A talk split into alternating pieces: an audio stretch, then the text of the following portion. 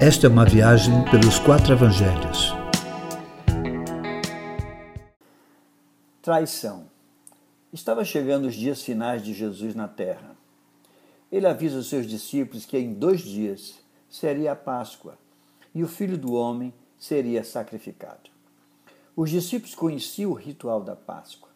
Sabiam que sua origem foi no Egito, antes da saída do cativeiro.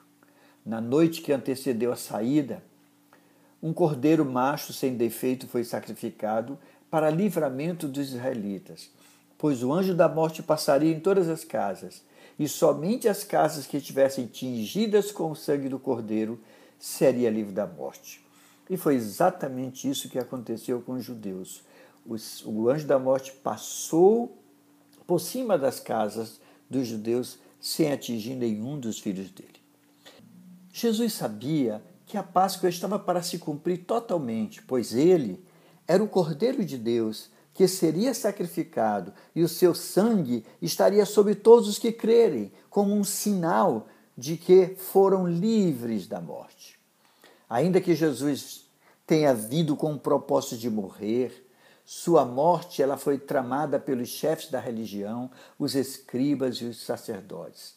Antes de Judas trair, a traição se inicia com os líderes religiosos que temiam perder o seu lugar de destaque na sociedade. Queridos, toda traição contra Jesus, ainda hoje, segue este mesmo padrão. Traímos quando acalentamos em nossos corações o que não é evangelho, ainda que cumpramos nossas demandas religiosas. Intolerância, falta de amor, de perdão, a ira, a vingança, o devolver o mal com o mal. Tudo isso é o não evangelho que, guardado no interior da vida, nos leva a trair nosso Mestre Jesus. Líderes que buscam lugar de destaque na sociedade traz Jesus criando falas que Jesus nunca falou métodos e ensinos que Jesus nunca praticou.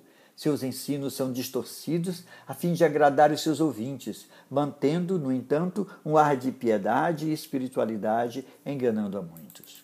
Quando chefes da religião se unem para trair, o mundo espiritual maligno se junta a eles para executar o plano e sai em busca de corações decepcionados e com expectativas equivocadas. Quem assim for encontrado se torna alvo de manipulação para que seja usado como executor de tal plano. Assim foi com Judas.